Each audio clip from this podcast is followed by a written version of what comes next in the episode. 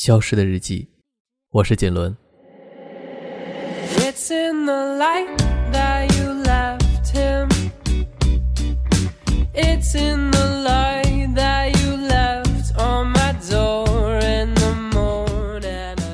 好久不见，我回来了。离开了三个月，感觉过了好久，像是换了人间一样。一个人为什么会离开？有各种各样的原因，但为什么会回来？也许只有一个理由：放不下。究竟是离开的原因更重要，还是回归本身更重要？其实都无所谓了。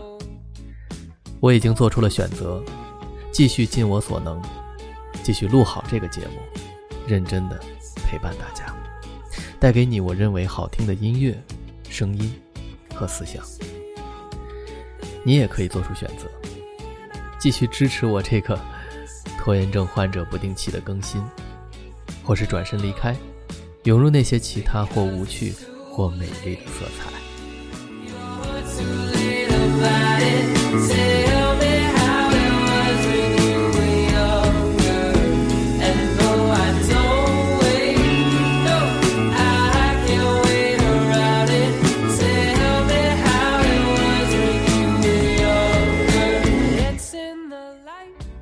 会很容易，即便是自诩干啥啥不行的杨超越，生活也是充满了各种焦虑。何况我们还没有他幸运的锦鲤。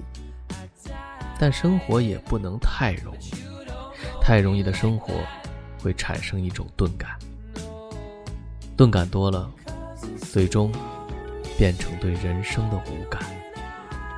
钟南山教授在一次演讲中说。你不把自己逼进角落，形势也会把你逼进角落。不是我们非要自找苦吃逼自己一把，是因为其实我们没有选择。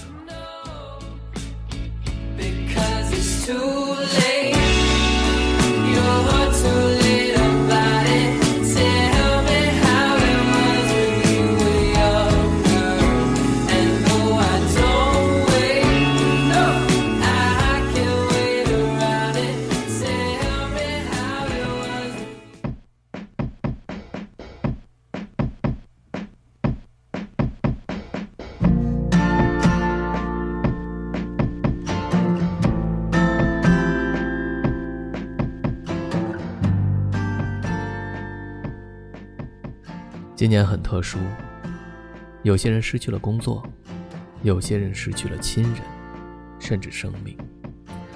这让很多人陷入痛苦与焦虑，不知道明天会怎样，不知道眼前的危机何时结束，不知道自己该怎么办。人生有低谷，世界也处在它的低谷时期。你知道最难的事儿是什么吗？网坛名将费德勒曾经再一次败给老对手纳达尔之后，接受采访时悲伤的落泪。哦，老天，你杀了我吧！我已经尽了全力了。但我想，我还是会再试一下。我不想就这样就结束。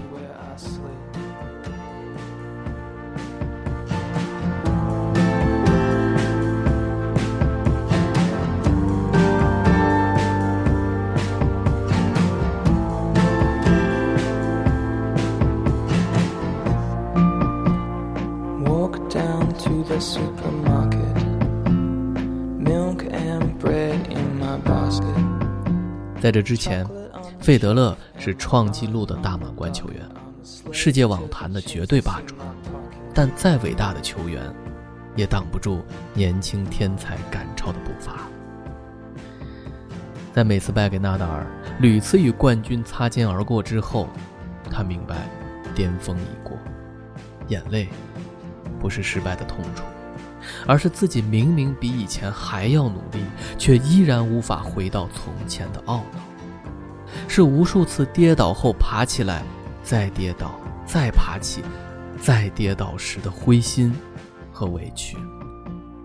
人生最难的，不是挑战自己，站上巅峰，而是在跌落谷底之后一步步爬出来，再次站上顶点。费德勒在谷底挣扎了很久，最终他战胜了纳达尔，凭借着二十个大满贯冠军，超越了纳达尔的十九冠。他赢了对手，也赢了自己。世界不是突然变坏，更不会突然变好。我们是什么样，世界就什么样。